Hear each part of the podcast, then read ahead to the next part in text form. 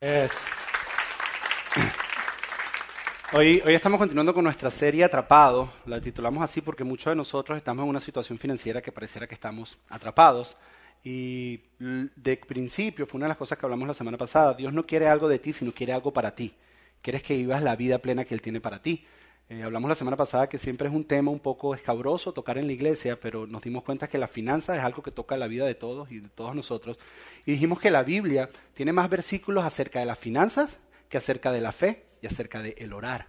No sé si tú lo sabías, te reto, lee la Biblia y te darás cuenta. Hay más versículos acerca de finanzas que acerca de la fe y acerca de el orar. Y en la iglesia se habla más acerca de fe y orar y no se habla mucho de finanzas.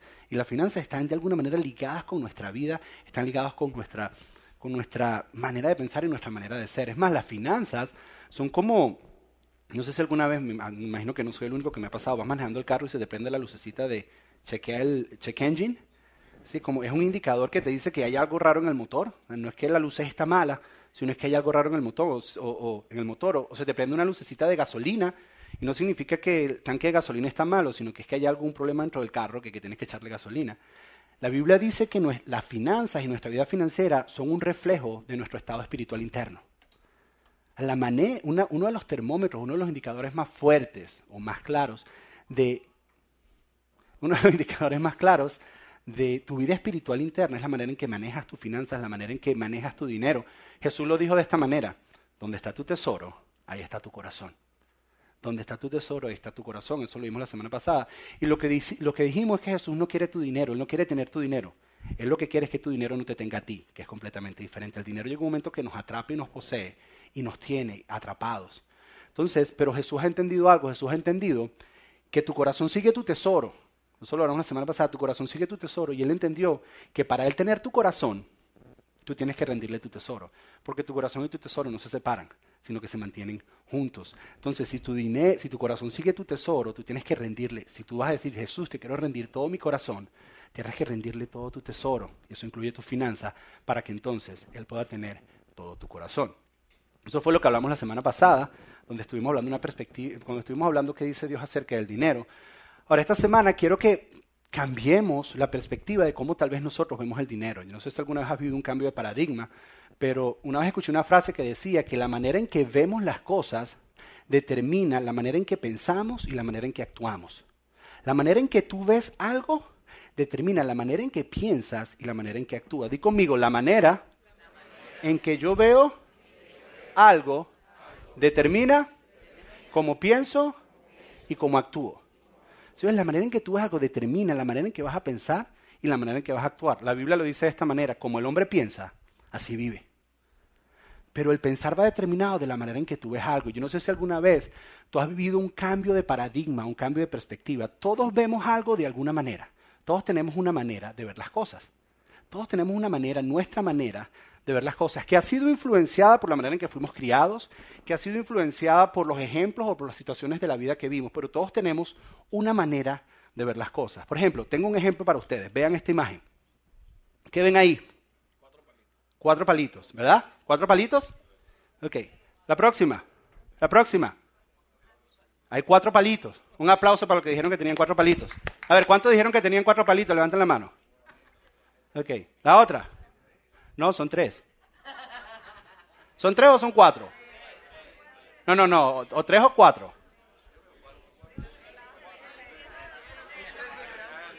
No, ¿cómo son, son tres de un lado y cuatro del otro? Eso no puede ser. Pero, pero ¿a cuántos hay aquí? ¿Y aquí? ¿Pero son tres o son cuatro? Sí, es porque todos tenemos una manera de ver las cosas. Muchos dijeron tres y otros dijeron cuatro. Y aquí está la imagen que se van a quedar todos explicando. No, mire, es que hay tres. No, mire, es que hay cuatro. Si ves, todos tenemos una manera de ver las cosas. Unos ven tres, otros ven cuatro. La pregunta es que si la manera en que estamos viendo las cosas es... Ya, puedes quitarla. que es que hay debates aquí y creo que van a empezar conflictos matrimoniales. Déjalo, eso. eso. La manera en que todos tenemos una manera de ver las cosas. La pregunta es que si la forma en que estamos viendo las cosas es la forma en que Dios ve las cosas. Porque si como piensas, si como ves las cosas, así piensas y así actúas, y si quieres actuar en línea a lo que Dios dice, tienes que ver las cosas como Dios las ve. Lo que pasa es que ya tú tienes una forma de ver las cosas. La pregunta es si esa forma en que tú ves las cosas es la forma en que Dios las ve. A lo mejor tú ves cuatro y Dios ve tres. Y tú tienes que alinearte a ver tres como Dios ve tres. Es que yo veo cuatro, está bien, tú ves cuatro. Pero Dios es la verdad y si Él dice que hay tres, son tres. Entonces tenemos que de alguna manera alinear la perspectiva. Lo que pasa es que todos nosotros tenemos una manera de ver nuestras finanzas. De la manera en que fuimos criados, de la manera en que nuestros padres, de la manera en que nos educaron nuestros padres o nos criaron, nos enseñaron acerca de las finanzas, tenemos una manera de ver las finanzas de esa manera y entonces de esa manera pensamos en las finanzas y así actuamos con nuestras finanzas. Muchos de nosotros vemos las finanzas como simplemente algo que nos da Dios para proveer a nuestra familia. La finanza simplemente es una herramienta para proveer a nuestra familia y eso está bien, eso no está mal. Tú lo ves de esa manera, la manera en que piensas es, tengo que producir suficiente para suplir a mi familia, y la manera en que actúas, ¿qué haces? Es trabajas, trabajas y trabajas. La pregunta es que si Dios ve las finanzas así. Esa es la pregunta que tienes que hacer. Hay otros que la perspectiva que tienen acerca de las finanzas es que las finanzas les dan seguridad. La finanza y como las finanzas me dan seguridad, yo voy a ahorrar mucho para el futuro. Entonces, ¿qué es lo que hacen? Ahorran y ahorran y ahorran porque sienten que las finanzas son su vida y les dan seguridad. La pregunta es si así es que Dios quiere que veamos las finanzas. Hay otros de nosotros que vemos las finanzas como poder. ¿Por qué? Porque el que tiene mucho dinero tiene más poder sobre otras personas. Eso es lo que creemos. Entonces, ¿qué hacemos? Trabajamos y trabajamos y trabajamos para tener mucho dinero y para ganar mucho dinero para tener poder. Pero es eso lo que Dios piensa acerca de la finanza. Eso es lo que dice la Biblia acerca de la finanza. Esa es la manera correcta de ver la finanza. Esa es la perspectiva correcta. Hay otros, esto no lo confiesan y no lo dicen. Esto se lo tienen callado, pero sus vidas los dice. Que las finanzas es para gastarla. El dinero es para gastarlo. Es para eso. El dinero es para gastarlo. Es para lo único que existe. Mira, para los moles, para ir a los moles. Mira, mujer, si tu hobby es, si estás estresada, ir a caminar al mall a comprar, para ti las finanzas es simplemente para gastarse. Si tú eres de esos, si tú eres de esos que te gastas el retorno de income tax antes de que te llegue, antes de que te llegue, eres de esos, eres de esos que ves la finanza como simplemente algo para gastarse. Si tú eres de los que gastan más de lo que ganas, Eres de los, esos que ves las finanzas como algo para gastarse. Si ves, la, ves la forma en que tú ves algo, tú puedes pensar que es una realidad para ti. Pero a lo mejor es algo completamente diferente. Y hasta que no cambiemos nuestra manera de ver las cosas, no vamos a cambiar nuestra manera de pensar. Y hasta que no cambiemos nuestra manera de pensar, no vamos a cambiar nuestra manera de actuar. Tú puedes ver algo y puede haber algo completamente diferente en lo que estás viendo. Como en esta imagen. ¿Qué ves aquí? Una mujer. ¿Y cuántos ven una señora mayor? ¿Cuántos no ven nada? ¿Cuántos no ven absolutamente nada? ¿Y cuántos ven una señora joven mirando para atrás de esta manera? ¿La ven? Ahora ya la vieron. A ver, ¿cuántos ven a la mujer joven? A ver, levanten la mano. Esa es la perspectiva.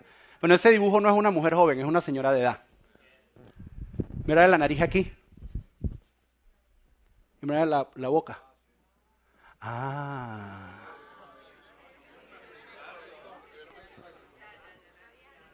Una vieja narizona, como dice Nancy.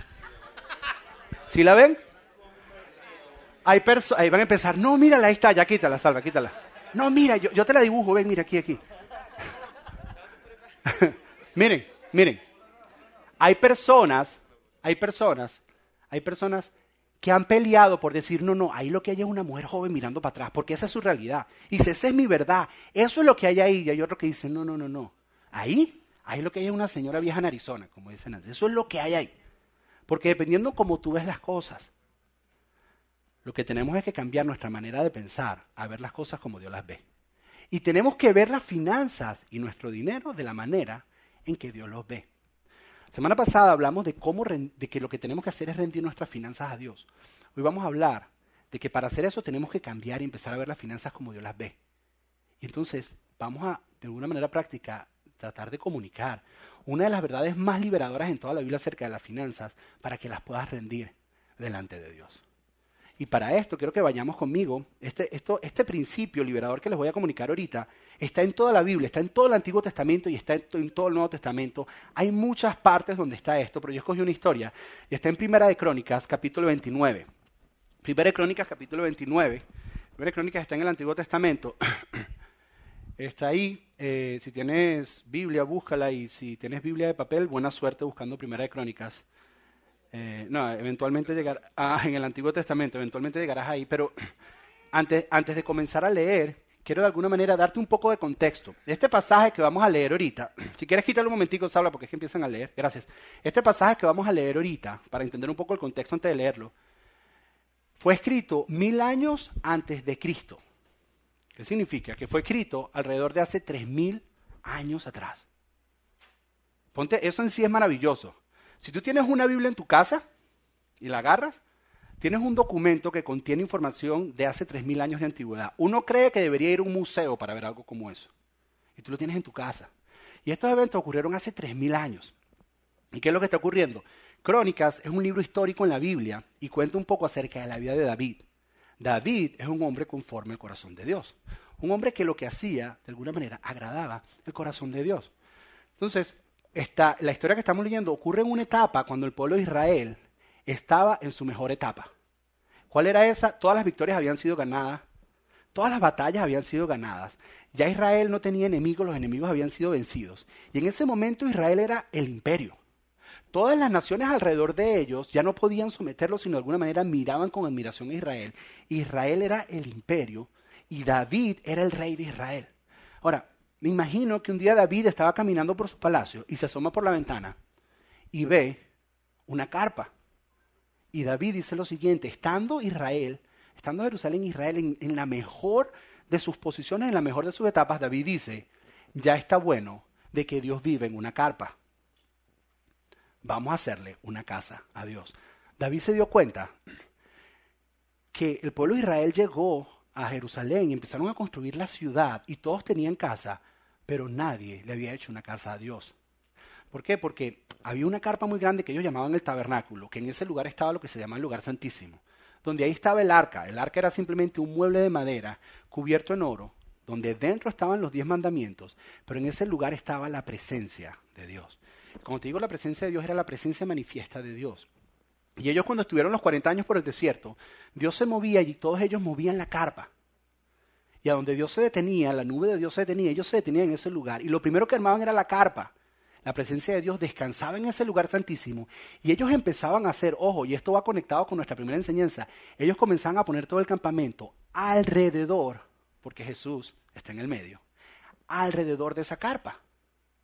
Entonces, ¿qué hicieron ellos? Ellos cuando llegaron a la tierra prometida, ellos pusieron la carpa en el centro, se pusieron ellos alrededor y empezaron a construir sus casas. Y todos ellos tenían sus casas, pero la carpa seguía en el centro. Y un día David se para y dice, ya todos tenemos nuestras casas, pero Dios sigue habitando en una carpa. Vamos a hacerle a Dios un templo. Vamos a hacerle a Dios una casa. No es correcto que el Dios que nos sacó de Egipto, que el Dios que nos dio tanta bendición, esté viviendo en una carpa como un nómada y nosotros en palacios como el mío. ¿Qué hizo David? Dijo, se me ocurrió una idea, vamos a hacerle un templo. Y Dios le dice esto a David. Dios le dice, David, la idea me parece genial, pero tú no eres calificado para hacer eso. ¿Por qué, David? Porque tú eres un hombre de batalla, tú eres un asesino y tus manos están llenas de sangre. Tú has derramado mucha sangre. Tú no puedes hacerme el templo. No puedes hacerlo tú. La idea me parece genial, pero tú no puedes hacerlo. A lo que muchos de nosotros hubiéramos contestado y hubiéramos dicho, Señor, hay sangre en mis manos porque tuve que luchar para liberar este pueblo tuyo. Hay sangre en mis manos porque tú me hiciste guerrero. Hay sangre en mis manos porque tuve que derrotar enemigos de tu nación. Hubiéramos dicho eso, Señor, ¿dónde está tu misericordia y tu perdón? Perdóname y permíteme hacer esto. Pero David no dijo eso.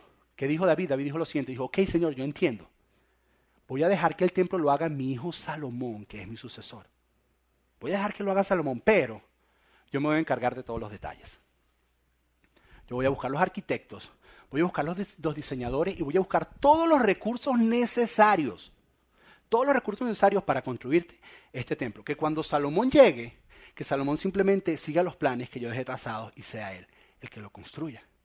Y entonces David comenzó su proceso para construir el templo. ¿Qué fue lo primero que hizo? Llamó a los diseñadores y comenzaron a diseñar. Llamó a los arquitectos y comenzaron a hacer, a hacer los diseños. Y después empezó a buscar recursos. Lo primero que hizo es que fue al Tesoro Nacional y sacó toneladas de oro. Y las sacó como material y materia prima para construir el templo. Luego, ojo, y esto es muy importante, luego fue a su tesoro personal, el de él. y sacó toneladas de oro y de plata. Sacó tanta que los teólogos piensan que la cantidad, si lo lleváramos al día de hoy, está entre los billones de dólares. Hay un teólogo que dice que llegó a sacar 14 billones de dólares en oro y plata para ponerlo para la construcción del templo. Ese es David. Pero entonces David se para y le deja saber al pueblo y dice, hey señores, vamos a hacerle un templo a Dios. Y necesitamos recursos. Vengan y traigan. Les digo, es más, lo vamos a construir y muchos de ustedes cuando lo comiencen a construir no van a estar vivos. Porque es mi hijo Salomón el que lo va a hacer. Y la mayoría de ustedes cuando esté terminado no van a estar vivos. Pero eso no detuvo al pueblo y la Biblia dice que fueron con alegría de corazón y trajeron y trajeron y trajeron, trajeron tanto que los diseñadores y los arquitectos tuvieron que decirle a David, hey David, dile al pueblo que pare, porque ya tenemos suficiente. Ya tenemos suficiente. Y empezaron a traer con alegría y con alegría y le trajeron a Dios. Ahora, en medio de todo eso, David hace una oración. En medio de todo eso, David hace una oración. Y en esta oración que vamos a leer de David, un hombre conforme al corazón de Dios, vamos a entender cuál era la perspectiva y la manera en que David veía las riquezas, la manera en que David veía las posesiones, la manera en que David veía las finanzas.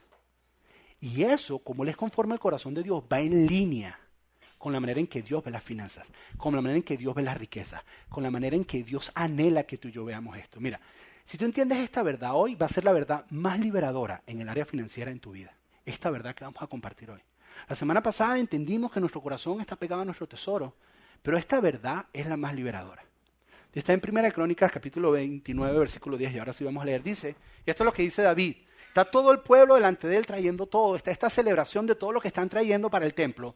Y David hace esta oración. Dice, entonces, David bendijo así el Señor. En presencia de toda la asamblea, están todos ahí.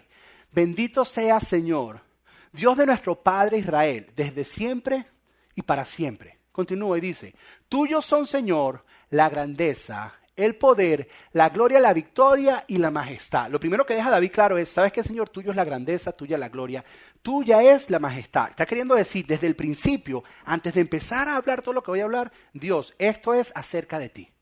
El protagonista de esta historia eres tú.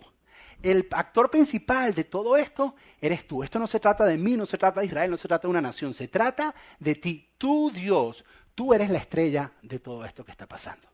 Eso es lo primero que está diciendo. Luego continúa diciendo y dice, tuyo es todo cuanto hay en el cielo y en la tierra. David dice, Señor, todo lo que yo saqué del tesoro del pueblo de Israel es tuyo. Todo lo que saqué de mi tesoro personal, Dios, es tuyo. Todo lo que cada persona trajo de ofrenda para acá es tuyo, porque tú eres dueño de todo. Tú eres dueño de todo lo que hay en el cielo y en la tierra. Todo, Señor, es tuyo. Lo primero que aprendemos es que todo es de Dios. La primera verdad liberadora que tienes que entender es que lo que tú tienes no es tuyo, es de Dios. Eso es lo primero que tienes que aprender. Todo es de Dios. Y luego continúa diciendo, dice, y tuyo también es el reino. No, no he terminado. Y tuyo también es el reino. Yo soy el rey, pero como todo es tuyo, hasta este reino es tuyo. Yo soy el rey, pero tú estás por encima de este reino. Lo primero y lo que está queriendo decir aquí David es, Señor, todo te pertenece a ti, todo es tuyo. Dice, y tú estás por encima de todo. próximo versículo dice, de ti proceden las riquezas y el honor. Tú gobiernas sobre todo. Dice, dice, dice, si yo tengo riquezas es porque me llegaron, porque tú me las diste. Si yo tenía en mi tesoro, es porque tú me lo diste. Si tú tienes en tu cuenta de banco es porque Él te lo dio. Eso es lo que está queriendo decir David. Si ves, si tú tienes un carro es porque Dios te lo dio. Lo que sea que tú tengas es porque Dios te lo dio, porque todo es de Él y de ti procede todo. Si el pueblo tenía para dar es porque todo era de Él y Él se los había dado a ellos, porque todo procede de Él. Entonces lo primero que aprendemos es que todo es de Él, todo le pertenece a Él, pero todo viene de Él.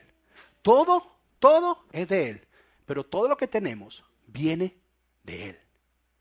Y luego continúa diciendo y dice, en tus manos están la fuerza y el poder, y eres tú quien engrandece y fortalece a todos. Que yo creo que esta fue la parte que más incomodó aquellos que caminaban cerca de David. Cuando dice, en tus manos están la fuerza y el poder, y eres tú quien engrandece, eres tú quien coloca en lugar de honor a las personas. Eres tú quien me llevó a ser rey, no soy yo. Que si alguna persona tiene éxito en la vida, no es porque es una buena persona o sus buenas habilidades, es porque Dios lo llevó a eso. Y yo imagino que en ese momento algunos de los que caminaron con David dijeron, espera David, espera, espera, espera. Disculpa que no te, no te quiero interrumpir tu oración bonita, está todo bonito. Pero tú me vas a decir a mí ahora, tú me vas a venir a mí a decir ahora, que tú estás ahí porque Dios te trajo. David, mira, yo vi las peleas que tú batallaste. David, yo vi las decisiones que tuviste que tomar. Yo vi los sacrificios que tú hiciste. Yo vi. Yo vi cuando Saúl te perseguía. Yo vi los sacrificios que tuviste que pagar. Y tú me vas a decir ahora que estás aquí es porque Dios te puso aquí. Si yo vi cómo tú llegaste, yo vi lo que tú luchaste para llegar a ese lugar. Yo vi cómo tú camellaste. Y David hubiera contestado, hubiera dicho, ¿sabes? Sí, es verdad, yo, yo peleé. Sí, es verdad, yo tomé decisiones difíciles. Sí, es verdad, yo me sacrifiqué. Sí, es verdad, yo luché fuerte. Pero yo no estoy aquí por mí, yo estoy aquí por Dios. Es verdad, y no sé cómo explicártelo, pero estoy aquí por Dios. Lo que está queriendo diciendo David es que si tú tienes alguna habilidad, algún talento, las oportunidades que te vienen en la vida, la creatividad, la inteligencia, la capacidad de producir dinero, la capacidad de trabajar, todo eso, Dios es quien lo distribuye. Que si llegas a un lugar de honor en algún momento, es porque Dios te lo dio. No te creas gran cosa. Fue Dios que te lo dio. Fue Dios que te dio la oportunidad y te fue guiando. Si es verdad, vas a tener que hacer cosas, pero si Dios no te lo diera, tú no pudieras. Lo que David está diciendo es, número uno, todo es de Dios, todo le pertenece a Dios. Número dos, número dos, de Él provienen todas las cosas. Y número tres, Él distribuye todas las cosas. Todo es de Dios, todo proviene de Él. Y Él distribuye absolutamente todas las cosas, incluyendo las riquezas y las finanzas. Luego continúa diciendo David, ya para terminar, dice, por eso, dice, por eso, Dios nuestro, te damos gracias y a tu glorioso nombre tributamos alabanza. Y esta frase que viene ahorita es el resumen.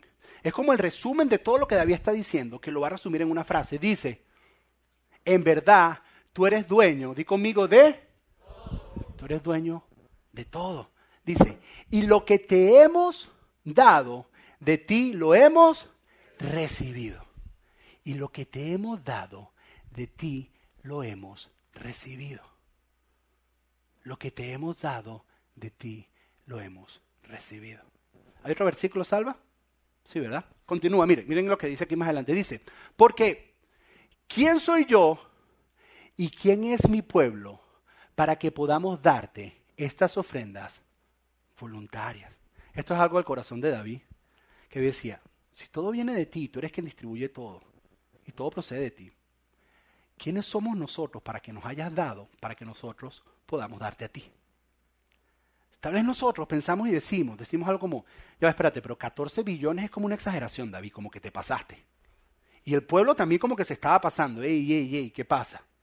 Están como que pasándose la linecita. Y ellos dicen, para nosotros es un honor, para nosotros es un privilegio poderle dar a Dios. Para nosotros es un privilegio dar para construir un sueño de Dios. Para nosotros es un privilegio dar para construir el reino de Dios. Porque hemos entendido que Él nos está dando a nosotros para establecer sus sueños acá en la tierra. Qué honor y qué privilegio. Que Él que es dueño de todo, que a Él que le pertenece todo, que Él reparte todo como Él quiere, nos dé a nosotros para que podamos darle a Él. Porque si Él no nos diera a nosotros, nosotros no tuviéramos para darle a Él. No tuviéramos ni para nosotros, ni para darle a Él. No tuviéramos nada. ¿Quiénes somos nosotros? Y continúa diciendo, dice, ¿se acabó? Ah, ok, ese es el último, entonces estaban al revés. Y después dice, todo viene de ti, Señor, te damos todo, todo viene de ti. Y para ti es todo. Todo viene de ti y lo que hemos recibido lo, de ti, lo hemos recibido. Ahora, si todas las finanzas y todas las riquezas son de Dios, ¿okay? si todo proviene de Él, si todas las finanzas son de Él. si todo proviene de Él y Él es quien las distribuye como Él quiere, ¿cómo cambia eso la perspectiva en la manera en que nosotros manejamos las finanzas? Lo primero que aprendemos es que nosotros somos simplemente administradores, que nada es nuestro. Eso es una de las verdades más liberadoras, que nada es nuestro, sino que todo es de Él. Y significa que nosotros debemos manejar nuestras finanzas de una manera diferente. Nosotros debemos manejar nuestras finanzas de una manera que cuando alguien vea nuestras finanzas, nuestras finanzas, en dos simples palabras, honren a Dios. Nuestras finanzas no son para ahorrar o para gastar. Nuestras finanzas son herramientas que Dios nos ha dado para que podamos honrarlo a Él. Honrarlo en la manera en que manejamos nuestros ingresos. Honrarlo en la manera en que manejamos nuestros ahorros. Honrando en la manera en que manejamos nuestros gastos. Esto no se trata de un 10% nada más, o de un porcentaje que traes a la iglesia, o de los 20 dólares que traes a quedar el domingo y decir, estoy honrando a Dios con mis finanzas. No, porque es que todo es de Dios. Una de las mentiras más grandes que se ha hecho en la iglesia es que a Dios le pertenece solo un porcentaje y el resto es tuyo. Es mentira, hoy te lo digo, es mentira. Todo es de Dios. Es todo. Esto no tiene que ver con dar y que ahora me tienes que dar todo tu salario para la iglesia. No. Tiene que ver que la manera en que tú manejas tus finanzas debe honrar a Dios. La pregunta es, ¿la manera en que tú tienes tus finanzas honra a Dios? Esa es la pregunta que tienes que hacer. Esa es la pregunta. Que todo es de Dios y que se la tienes que dar todo a Él. El día que yo me casé, yo estaba dando mis votos. Estaba dando mis votos, estaba mi esposa, y estaba dando mis votos a Dios y a la mamá de mi esposa. No sé si tú sabes que tú le das los votos a Dios y a la mamá, y a la mamá o a tu suegro, mi suegro no estaba, a la mamá de tu esposa. Y estaba ahí Hilde, mi suegra, y estaba yo parado y le dije, estaba dando mis votos y le dije a mi esposa, y mi suegra estaba escuchando, le dije, yo prometo amarte, honrarte y respetarte. Imagínate mi suegra parada al lado mío diciendo, uy, quisiera saber qué porcentaje de chachi Josué va a honrar. ¿Qué porcentaje? Porque él dice que la va a honrar. Yo creo que si le da de comer todos los días, eso es como el 10%, y ya con eso estamos bien. Si yo prometí que la voy a honrar a ella, yo la voy a honrar 100%. Yo no la voy a honrar un 5%, un 10%, un 15%. Esto no tiene que ver con un porcentaje. Esto tiene que ver que lo que debemos ver, nuestra manera de manejar nuestro dinero, es preguntarle a Dios, Señor, ¿esto que voy a comprar te glorifica a ti? La manera en que estoy ahorrando en mi corazón, ¿te está honrando a ti? ¿Esto que voy a dar, te glorifica a ti? Eso es lo que nos tenemos que preguntar. Nos tenemos que hacer esa pregunta, tenemos que entender que es que todo es de Dios. Yo no estoy haciendo esto para que lo den todo acá. No. Si yo veo tu cuenta de banco, o si Dios ve tu cuenta de banco, refleja, honra a Dios. El nombre de Dios quedaría en buena impresión, porque es que todo es de Dios y tú eres simplemente un administrador. Y si te da miedo decir, todo es de Dios y yo prefiero dar nada más 20 dólares y engañarme, y engañarme, que lo di y ya honré a Dios con mis finanzas, si te da miedo decirle, sabes que Señor, es que quiero honrarte con todo, si te da miedo hacer eso, es porque tú piensas que Dios quiere algo de ti y Dios no quiere algo de ti, Dios quiere darte algo. Mira, número uno, número uno, lo que tienes que entender es esto. Si Dios quiere quitarte algo, si Dios quiere quitarte algo, Él no te tiene que pedir permiso para quitártelo. ¿Ok? Él te lo quita. Si Dios quisiera quitarte las posiciones que tú tienes, Él te las quita. Porque Él es Dios. Él no te tiene que pedir permiso. A menos que tu Dios sea de este tamaño. Pero si Él te lo quiere quitar, te lo quita. Y número dos, si te da miedo hacerlo, ojo, es porque tú piensas que Dios quiere quitarte algo y Dios no te quiere quitar nada. ¿Cómo yo lo sé? Porque la Biblia dice que de tal manera amó Dios al mundo que dio a su Hijo para que quien Él crea, Él le pueda dar vida eterna. La Biblia no dice que de tal manera quería Dios algo del mundo que envió a su Hijo para que le quitara todo lo que tenía. No, dice que los amó tanto que les dio. Dios quiere darte algo. Pero tienes que entender que todo es de Él. Y para poder llegar a esa libertad financiera que necesitas, tienes que tu dinero, porque nosotros tenemos nuestro dinero así y esto es lo que nos tiene esclavizados y atados. Y mientras más tenemos, quisiéramos tener las manos más grandes para poder controlar más. Y estamos así. Y lo único que tenemos que hacer es simplemente abrir nuestras manos y decir, Señor, quiero honrarte con todo. Porque para poderlo empezar a él honrar con todo, tienes que poner todo a su disposición. No solamente un porcentaje, todo. ¿Sabes qué, Señor? Pongo a mi disposición mis ingresos. ¿Sabes qué, Dios? Pongo a mi disposición tus ahorros, Señor. Pongo a tu disposición, Señor, la manera en que doy, Señor. Dime la manera en que debe ser correcta. Si es en la iglesia, si es... O sea, no te estoy diciendo ni siquiera que dejes aquí. Pregúntale a Dios. Dile, ¿cómo puedo honrarte? En mi manera de dar, en mi manera de ahorrar, en mi manera de manejar mi dinero. ¿Cómo te honro? Porque he entendido que todo es tuyo, Dios. He entendido que todo es tuyo. Que todo completamente es tuyo. Cierra tus ojos ahí donde estás. Dime Dios, dímelo, que te puedo dar, que no tengas ya. Dime Dios,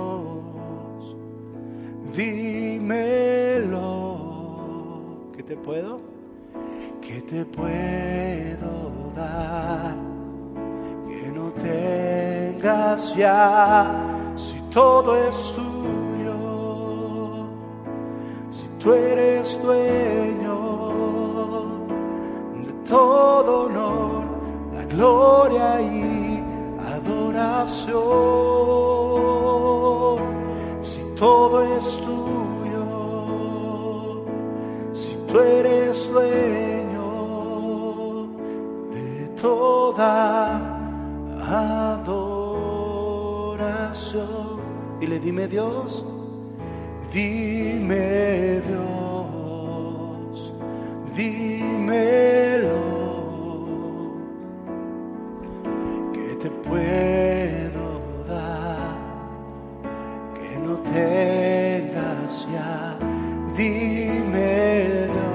pregúntale a él, dile, dímelo, que te puedo dar, dile te puedo dar, que no tengas ya, si todo es tuyo,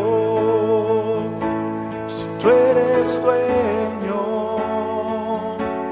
de todo honor, gloria y adoración,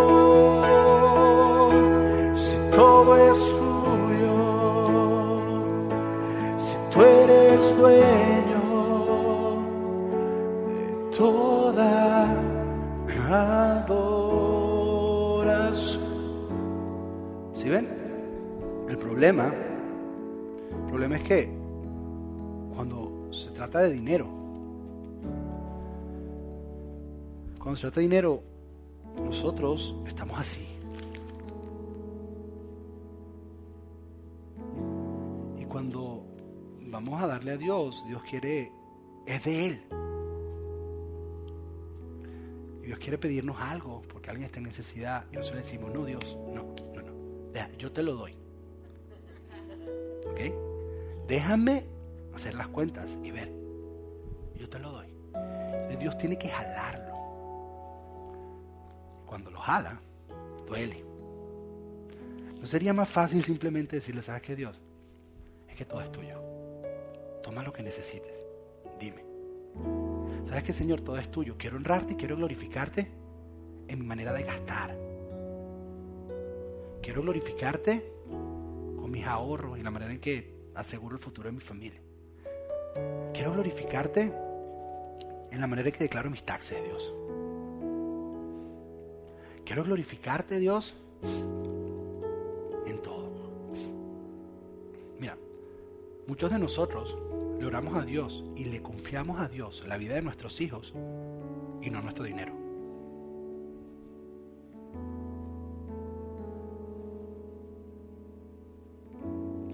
Muchos de nosotros le confiamos a Dios nuestras carreras y nuestros trabajos.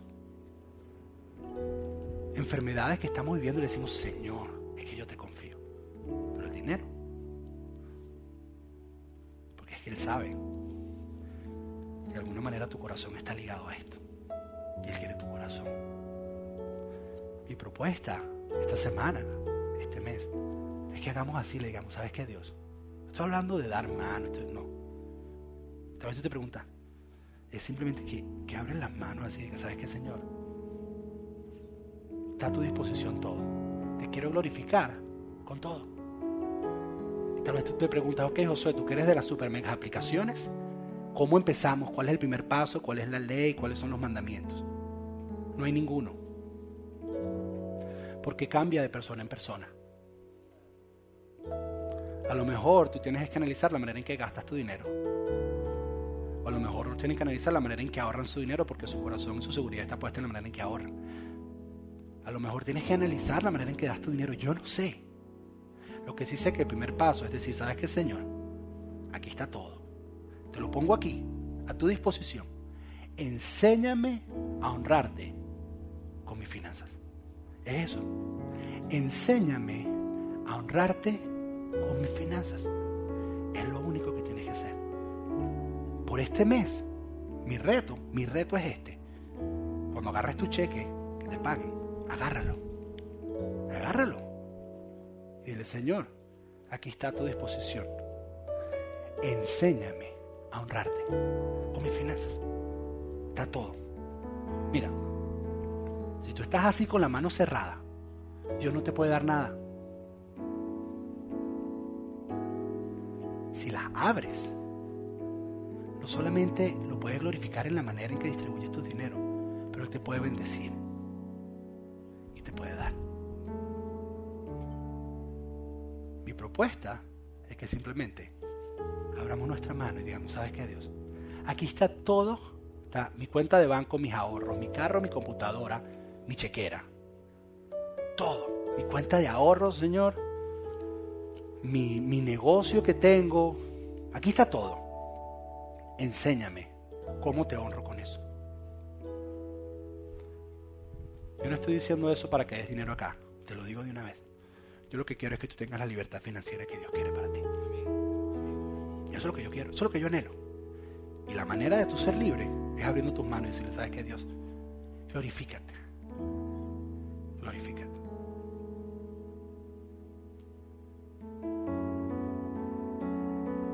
Cierra tus ojos ahí donde estás. Si todo es tuyo, si tú eres dueño de todo honor, la gloria y adoración. Dile a si todo es tuyo, si todo es tuyo, si tú eres dueño de todo honor gloria y Si todo es tuyo, si yo soy tuyo, ¿qué puedo dar? ¿Qué puedo dar? ¿Qué puedo dar? ¿Qué puedo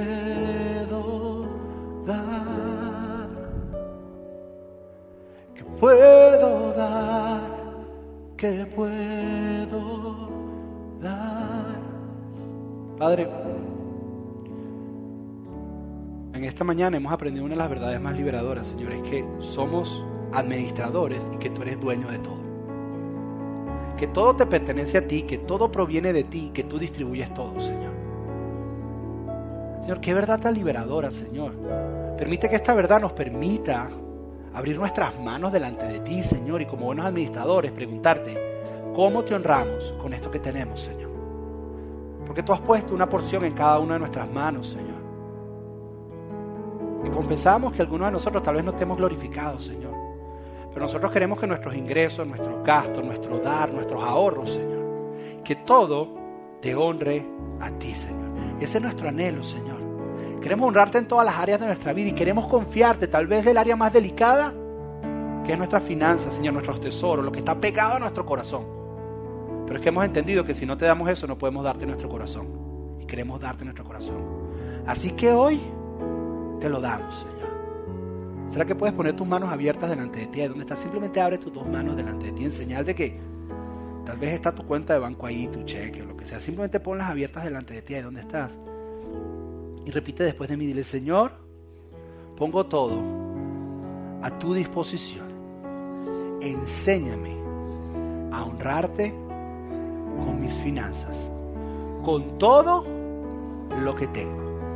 En el nombre de Jesús. Amén y amén. ¿Por qué no damos un fuerte aplauso a nuestro Dios?